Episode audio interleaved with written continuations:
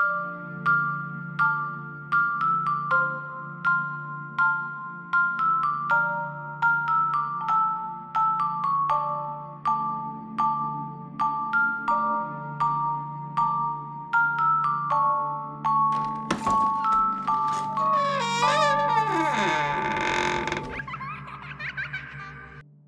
Olá, pessoas. Eu sou a Marina e esse é o Creepquest, o podcast que te leva para uma jornada no universo do terror. É, como esse é o primeiro episódio, eu vou fazer um disclaimer. Basicamente, já faz um ano que eu tô planejando fazer esse podcast. Desde então, muita coisa mudou aqui, muita, muito podcast novo saiu, muita coisa legal. E eu mudei bastante de ideias sobre o que eu faria mas o núcleo foi sempre o mesmo, que é falar sobre coisas que eu considero assustadoras, como creepypastas, é, histórias de locais e coisas mal assombradas, coisas medonhas que as pessoas vivas fazem e quem sabe até relatos pessoais. Então é basicamente este o conteúdo que vocês vão encontrar aqui. Bom, para começar, eu resolvi procurar quais são as creepypastas mais assustadoras de todos os tempos e eu percebi que não existe um consenso. Então, eu acabei selecionando a lista de um site chamado Hoblark porque eu gostei dos critérios que eles utilizaram para a seleção. Sem mais delongas, eu vou começar a leitura da primeira história de hoje. Ela ocupa o décimo lugar no ranking né, dessa lista que eu falei, e a história foi postada pelo A10, A10A10 no Reddit. O título é Eu consigo enxergar a aura das pessoas, e é uma maldição. Sim, eu posso ver a aura das pessoas.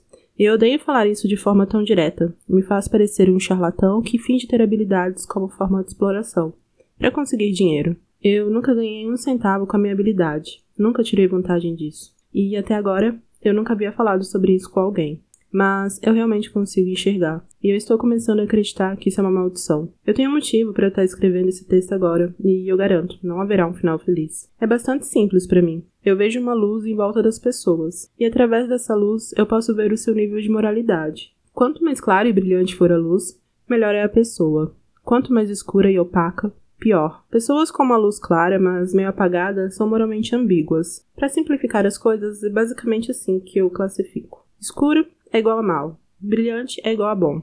Opaca, mas meio apagada é algo intermediário. Talvez seja estranho, mas eu sempre vi aqueles que têm aura opaca como juízes, mediadores, as pessoas intermediárias que não são uma coisa nem outra e sempre terão dificuldades para tomar decisões. Eu era ainda uma criança a primeira vez que eu fiquei consciente do meu dom.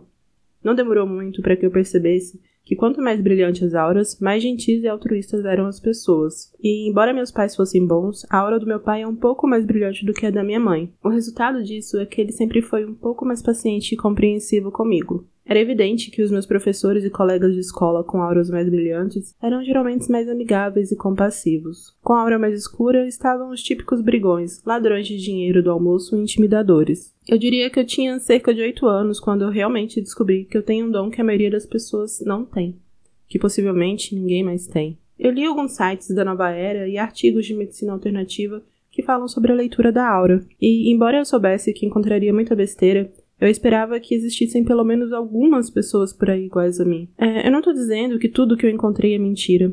É só que comigo não funciona da forma como esses sites escrevem. Eu até cheguei a visitar leitores de aura, videntes, médiums, chame como quiser. A maioria dessas pessoas tinha aura meio apagada ou escura, e eu estou convicto de que eles não possuem nenhum poder. Isso não quer dizer que todos os videntes são más pessoas. Eu encontrei alguns que tinham aura brilhante. Eles não foram capazes de me convencer de que realmente têm poderes psíquicos, mas pelo menos usam sua crença para tentar ajudar as pessoas. O que você precisa entender é: eu vou terminar essa história compartilhando algo horrível que está acontecendo comigo. Mas antes de chegar lá, eu acho que ainda tem algumas coisas que eu preciso explicar. Eu imagino que vocês estejam curiosos para saber qual é o tipo mais comum de aura. Eu fico feliz em dizer que a maioria das pessoas está algo entre opaco e brilhante. Eu vi pouquíssimas auras escuras. E não é algo científico, eu não viajei ao mundo fazendo tabelas e gráficos, mas eu estimaria que cerca de 60% das pessoas são brilhantes, 25% delas são opacas, meio apagadas, e isso deixa a escura para apenas 15%. Novamente, são apenas estimativas, mas fique tranquilo, há muito mais brilho no mundo do que escuridão. A próxima coisa que eu gostaria de discutir são as crianças. Eu posso ver a aura das pessoas desde o nascimento e eu nunca vi uma aura mudar com o tempo. Não tenho certeza do que isso significa para o debate naturezas versus criação. E eu não estou dizendo que todo mundo com uma aura escura age sempre de forma ruim ou vice-versa. Uma pessoa de aura brilhante pode nascer em condições terríveis, adquirir um problema com drogas e então recorrer ao roubo para alimentar o seu vício. Uh, eu acho que a diferença é: um ladrão de aura brilhante pode roubar, mas ele não machucaria alguém intencionalmente nesse processo. Já um ladrão com aura escura mataria alguém sem pensar duas vezes, caso pudesse sair impune. Outra observação interessante. Acho que a proporção entre brilhantes, opacos e escuros é similar na maioria dos ambientes. Quer eu esteja em uma igreja ou em um show de metal, a proporção sempre parece ser a mesma, em torno de 60, 25 e 15%. Uma vez eu visitei uma prisão federal e fiquei chocado ao ver que pelo menos metade dos prisioneiros tinha aura brilhante. Eu precisei ir pessoalmente, porque eu não consigo enxergar auras através de fotografias, programas de televisão, filmes ou mesmo no espelho. Eu só consigo ver as auras no mundo real. Outra coisa estranha, eu não consigo ver a minha própria aura. Eu assumo que ela seja brilhante, mas eu não sei, eu nunca consegui enxergar. A pessoa mais brilhante que eu já vi trabalhava como assistente social. Ela brilhava tanto que era difícil até mesmo olhar para ela. Baseando na forma como as pessoas agiam quando ela estava por perto, eu acredito que a maioria podia sentir o seu brilho de forma subconsciente. Todos a amavam. Ela havia doado um rim para alguém que ela mal conhecia, adotou uma criança que tinha necessidades especiais, ela doava a maior parte do dinheiro que ganhava para instituições de caridade. E isso é apenas um pouco do que sei sobre ela. Essa mulher brilhava de forma tão intensa que me intimidava. É assustador que alguém consiga ser tão bom. Mas não foi nem de perto tão assustador quanto a aura mais escura que eu já vi. Eu tinha 20 anos na época, estava saindo de uma balada no centro da cidade às duas da manhã. Um homem caminhava pela rua, silenciosamente. Eu não vi em primeiro momento, mas percebi a luz enfraquecendo ao meu redor. A aura desse homem era tão sombria que ele absorvia parte da luz à sua volta. Eu o encarei por um longo tempo, e ele parecia desesperado, cruel e insensível. Quando ele me encarou nos olhos, eu recuei. Ele sorriu, como se soubesse o que eu podia ver. Eu observei o seu rosto de perto e é algo que eu nunca vou esquecer. Algumas semanas depois, eu reconheci sua fotografia no jornal. Ele havia assassinado sua ex-mulher e os dois filhos a sangue frio. Acho que eu preciso revelar agora o motivo que me fez escrever isso. Eu me apaixonei um ano atrás. Ela não tinha a aura mais luminosa de todas, mas também não era fraca ou escura. Ela é linda, a mulher dos meus sonhos. E eu nunca contei a ela sobre o meu dom. Eu poderia continuar falando sobre ela, mas essa não é uma história de amor. O importante é, nos apaixonamos, ela engravidou e nos casamos. Nós éramos felizes, tão felizes. Eu lembro de ouvir meu telefone vibrando dois dias atrás. Lembro da minha empolgação quando ela me disse que finalmente estava acontecendo e que eu deveria ir ao hospital. Lembro da minha frustração quando fiquei preso no trânsito. Lembro como demorou para conseguir uma vaga para estacionar. Lembro de gritar como a enfermeira para saber em que quarto minha esposa estava. Lembro de irromper por uma porta e ver o sorriso no rosto da minha mulher. Eu lembro de ver um médico envolvido em uma luz brilhante me dizer que era um menino. O médico estendeu meu filho para mim, e toda a luz da sala se dissipou. Não, não pode ser lembro-me de dizer. O médico colocou em meus braços. A escuridão ao redor do meu filho era tão absoluta que eu mal conseguia enxergá-lo. Ele era trevas, tão obscuro que o mundo desapareceu ao meu redor. Eu nunca vi algo assim antes. Comecei a chorar. Acho que minha esposa e o médico pensaram que eram lágrimas de alegria. Mas não eram. Deus sabe que não. Eu pensei na escuridão que envolvia aquele homem que assassinou sua família. Era de longe a maior sombra que eu já vi. Mas as trevas ao redor do meu filho eram cem vezes pior mil vezes pior. E o que poderia ser mil vezes pior do que matar toda a sua família? Já se passaram dois dias. Nós estamos em casa agora. A escuridão do meu filho é tão intensa que encobre a luz do corredor. Minha esposa sabe que tem algo errado. Acho que ela pensa que eu me arrependi de ter um filho. Se ela pelo menos soubesse. O que eu posso fazer? Ele é meu filho e 20 minutos atrás eu estava segurando um travesseiro acima do seu rosto. Mas eu não consegui. Ainda não. Um homem que assassina o seu filho que tem dois dias de vida. De que cor pode ser sua aura? E então eu fico pensando, enquanto estou aqui sozinho. Os pais das piores pessoas que já nasceram. De Adolf Hitler, Joseph Stalin, de Timothy McVeigh. Se eles soubessem que seus filhos se tornariam, teriam matado-lhes ainda no berço? Eles teriam coragem de segurar o travesseiro pelo tempo que fosse necessário? Eu consigo ver a porta do quarto do meu filho aqui do escritório. A escuridão do corredor parece estar aumentando. Eu estou olhando as minhas mãos enquanto digito isso, e talvez eu esteja ficando louco, mas parece haver uma luz em torno das minhas mãos e braços agora. Ela é opaca, meio apagada. Talvez ela seja escura, talvez sempre tenha sido escura. Eu estou olhando para o travesseiro ao meu lado. A luz em torno das minhas mãos está mais apagada do que nunca. Talvez seja agora. Talvez esse seja o motivo pelo qual eu recebi esse dom. Tudo se resume ao agora. Talvez seja a hora. Eu acho que é agora. É isso. Uh, na verdade, essa história ela me lembrou o episódio de uma série que passava no SBT quando era criança. Acho que o nome era Além da Imaginação. Nesse episódio específico, uma galera decide que vai voltar no tempo e matar o Hitler ainda bebê. Porém, né, uma mulher volta no tempo e aí ela tá com todo um dilema moral e ela acaba decidindo se jogar num rio com o bebê Hitler no colo. Quando isso aconteceu, ele tava com uma babá que tava passeando com ele de carrinho e aí desesperada, né, porque ele tinha uma família influente, ela foi num lugar que tinha umas pessoas pobres e comprou um bebê de uma galera que tinha um monte de filho e colocou o bebê no lugar. e aí acabou, né, que foi não mudou a história. O outro bebê ficou no lugar do Hitler e o Hitler existiu do mesmo jeito. Ou será que a interferência deles que mudou o tempo e o outro bebê talvez não fosse assim? É, não sei. Bom, a segunda e última creep de hoje, ela ocupa a nona posição da lista que eu mencionei e eu não consegui descobrir quem é o autor. O nome é A Fita de Segurança Mais Assustadora que eu já assisti. Eu trabalho em um posto de gasolina na zona rural da Pensilvânia. É um trabalho chato, mas fácil de fazer e me pagam em dia. Algumas semanas atrás, um cara novo começou a trabalhar aqui. O nome dele é Jeremy. O Jeremy é esquisito. Ele tem uns 25 ou 26 anos, quase não fala, tem a risada mais bizarra que eu já ouvi. Tanto meu chefe quanto eu percebemos isso, mas ele nunca causou problemas, então não tem muito o que fazer. Além disso, os clientes também não reclamaram dele e ele parece fazer o seu trabalho direito. Pelo menos parecia, até algumas semanas atrás que foi quando as coisas começaram a sumir. Meu chefe percebeu que estávamos com pouco óleo de motor. Primeiro sumiram alguns recipientes, em seguida caixas inteiras, e depois quase todo o estoque. E o sumiço sempre acontecia depois que o Jeremy tinha ido embora. Meu chefe checou todas as fitas de segurança nas noites em que Jeremy trabalhou, mas ele ainda não conseguiu pegá-lo em flagrante. Mas o roubo continua acontecendo, e basicamente é sempre a mesma coisa. O Jeremy fecha a loja e na manhã seguinte o óleo de motor já não está mais lá. O meu chefe tem tentado levar as fitas para casa, ele espera pegar o Jeremy roubando. Só que na noite passada a filha dele ia jogar softball, então ele pediu que eu assistisse as fitas no lugar dele. Ele ofereceu me pagar hora extra e eu aceitei a oferta. São três câmeras no total, então ele me entregou três fitas para eu verificar. Eu teria uma longa noite pela frente, mas eu quero viajar nas minhas férias, então o dinheiro realmente seria bem-vindo. Coloquei as fitas em um vídeo cassete velho e me sentei. A última vez que Jeremy trabalhou foram dois dias atrás. Ele iniciou seu turno às 16 horas. Tudo parecia normal no início. Ele contou o dinheiro da gaveta e esperou um cliente. A primeira pessoa que veio foi a senhora Templeton. No vídeo mostrava que eram 16 e 3. Uma cliente normal. Ela pegou os cigarros e um jornal. Depois pagou com uma nota de 20 dólares. Nada de incomum. O próximo cliente foi um cara chamado Ron. Ele tem uma moto e geralmente vem todos os dias. Ele encheu o tanque, comprou um pacote de carne seca e pagou com seu cartão de crédito. Depois dele entrou um cara com um chapéu de cowboy. Eu nunca o vi antes, mas nós atendemos muitos estranhos que passam, como qualquer outro posto de gasolina. Ele abasteceu 40 dólares em diesel e pagou com uma nota de 100 antes de ir embora.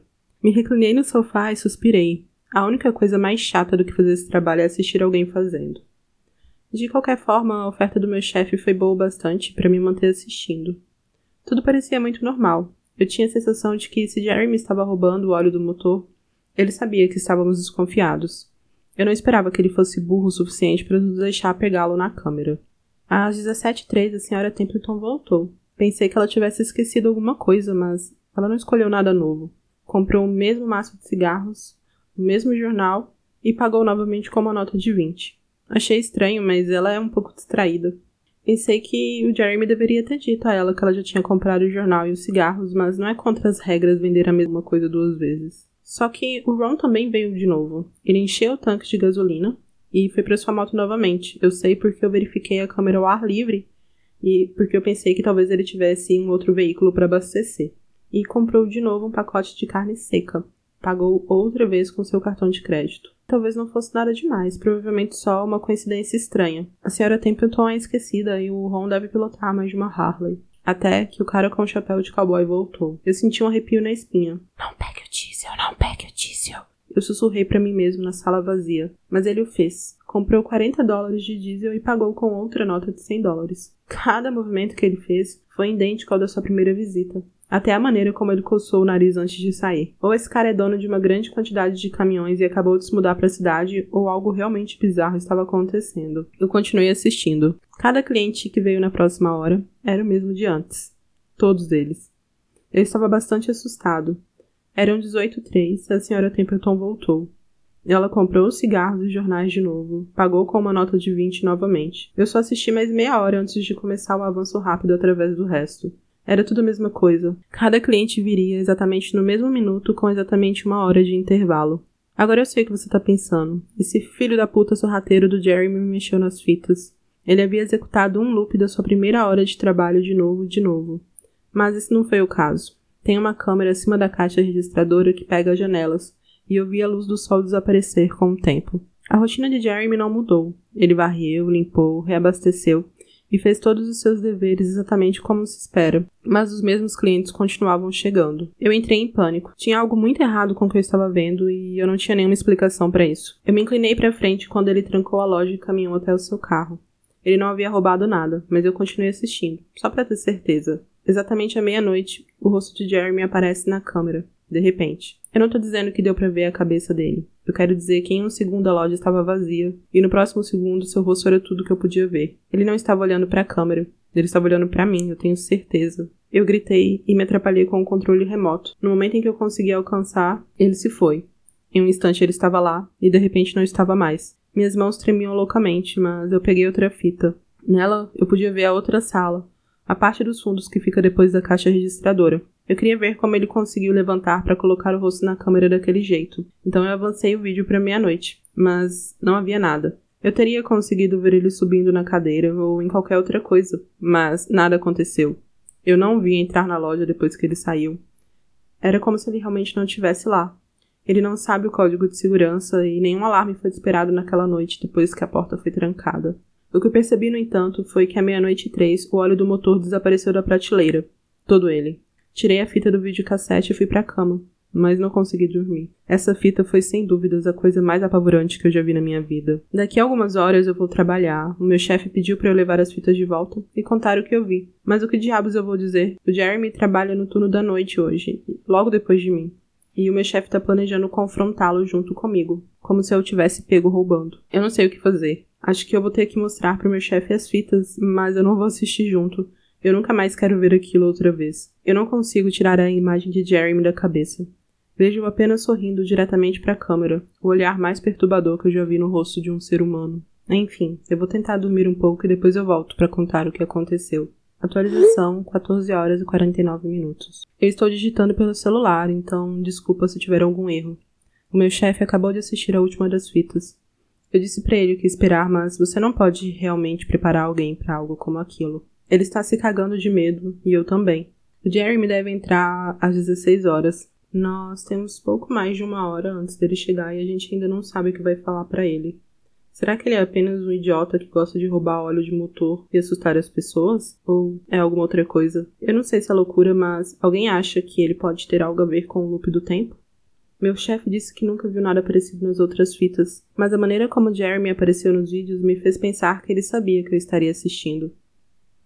É como se ele quisesse me usar para descobrir o que é capaz de fazer. Como se estivesse se exibindo algo assim. Eu não sei. Provavelmente eu tô parecendo louco. Mas sinto que eu sou parte disso agora. Enfim, vou conversar um pouco mais com meu chefe. A gente precisa se acalmar e preparar um plano.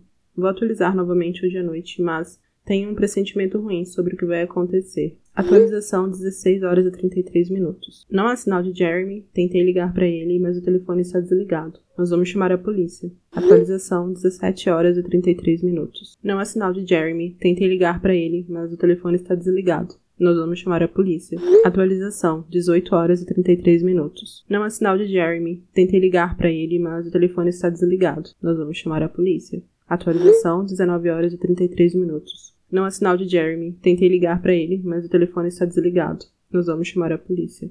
Atualização 20 horas e 33 minutos. Não há sinal de Jeremy. Tentei ligar para ele, mas o telefone está desligado. Nós vamos chamar a polícia. Atualização 22 horas e 58 minutos. Puta merda, puta merda, puta merda. Eu cheguei em casa e vi minhas atualizações. As coisas fazem menos sentido agora do que nunca.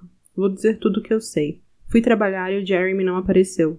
Então meu chefe e eu decidimos chamar a polícia, como vocês devem ter percebido. Quando eu peguei o telefone para ligar, quando eu peguei o telefone para ligar, o sol havia sumido. Aparentemente eu apaguei por exatamente 5 horas, porque quando eu olhei para o relógio, já eram 21 horas e 33 minutos. Acho que ficamos presos no loop do tempo de Jeremy, se é que isso faz algum sentido. Meu chefe estava ao meu lado quando eu voltei a mim. O telefone estava na minha mão, mas ele estava desligado. Meu chefe ainda estava lá, mas ele não estava se movendo. Estava de pé, mas congelado. Olhei para o relógio de novo e ele também não estava se movendo. Eram exatamente 21h33. Meu telefone estava congelado. Tinha até um cliente no balcão esperando que meu chefe lhe entregasse seus cigarros. Aposto que era o seu quinto maço do dia. Eu fugi dali. Não apaguei as luzes. Não liguei o alarme e desculpem, mas também não peguei as fitas de segurança para postar. Acreditem em mim, isso nem passou pela minha cabeça. O posto de gasolina fica em uma estrada principal e os carros estavam estacionados ao longo dela. É certo que eles não estavam estacionados, estavam parados. As pessoas dentro dos carros estavam sentadas, imóveis como estátuas de cera. Eu entrei no meu carro e rezei para ele funcionar. Na metade do meu caminho para casa, o tempo voltou a fluir. A estática do rádio se transformou em música, e pelo que eu pude perceber na conversa dos locutores, ninguém mais percebeu que o tempo parou, sei lá o que. Eu fui o único. Bem, tenho certeza de que o Jeremy percebeu também. Eu ainda não tenho ideia de onde ele está ou o que ele está fazendo. Eu estou escondido no meu quarto e irei chamar a polícia de manhã. Eu estou temendo pela minha vida agora. Amanhã eu volto para atualizar, se puder. Última atualização, 10h33 da manhã. Eu consegui cair no sono ontem perto das 4 horas.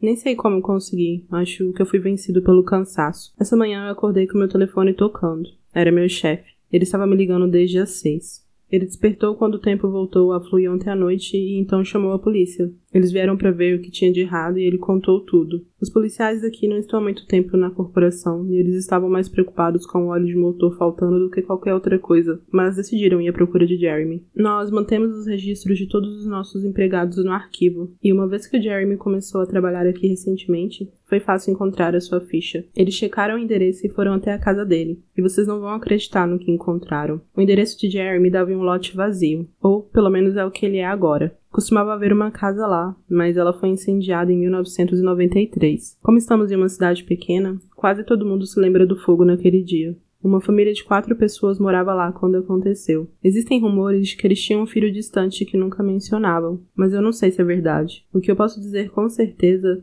é que depois da investigação, a seguradora concluiu que o incêndio foi criminoso. Toda a casa foi banhada em óleo e o fogo aceso com um coquetel molotov. Toda a família estava dormindo quando aconteceu. Nenhum deles sobreviveu. Nunca conseguiram pegar a pessoa que fez isso ou contactar o filho distante. De qualquer forma, quando meu chefe me contou isso, eu fiquei ainda mais apavorado. Então ele me pediu para ir até o posto de gasolina. Você tá doido? Eu perguntei mas ele me garantiu que os policiais estariam lá com ele. Em seguida, me falou uma coisa que realmente me surpreendeu. O FBI também estava na cidade, e eles estavam vindo falar comigo. Era 7h15 da manhã, e eu queria ir para a cama, mas achei que eu não conseguiria mais dormir, então acabei indo até lá. Quatro homens de terno me receberam e disseram para eu me sentar. Repassei tudo duas ou três vezes até eles entenderem todos os detalhes do que aconteceu. Eu disse a eles sobre Jeremy, a fita de segurança e o que aconteceu ontem à noite. Tudo. Finalmente, depois que eu terminei, eles me fizeram assinar um monte de papéis dizendo que eu não iria contar a ninguém sobre o que aconteceu. Por isso não posso dizer muito mais. Talvez eu esteja infringindo a lei apenas por escrever isso. Agora eu já tô em casa e eu não sei o que fazer. Acho que o que os agentes me disseram vai assombrar pelo resto da minha vida. Enfim, eu preciso ir. Tenho algumas coisas para fazer hoje e depois eu tenho que ir até o trabalho buscar umas fitas. Meu chefe e eu achamos que o cara novo, Jeremy, está roubando óleo de motor. E eu vou assistir as imagens de segurança para ver se eu consigo pegá-lo fazendo isso.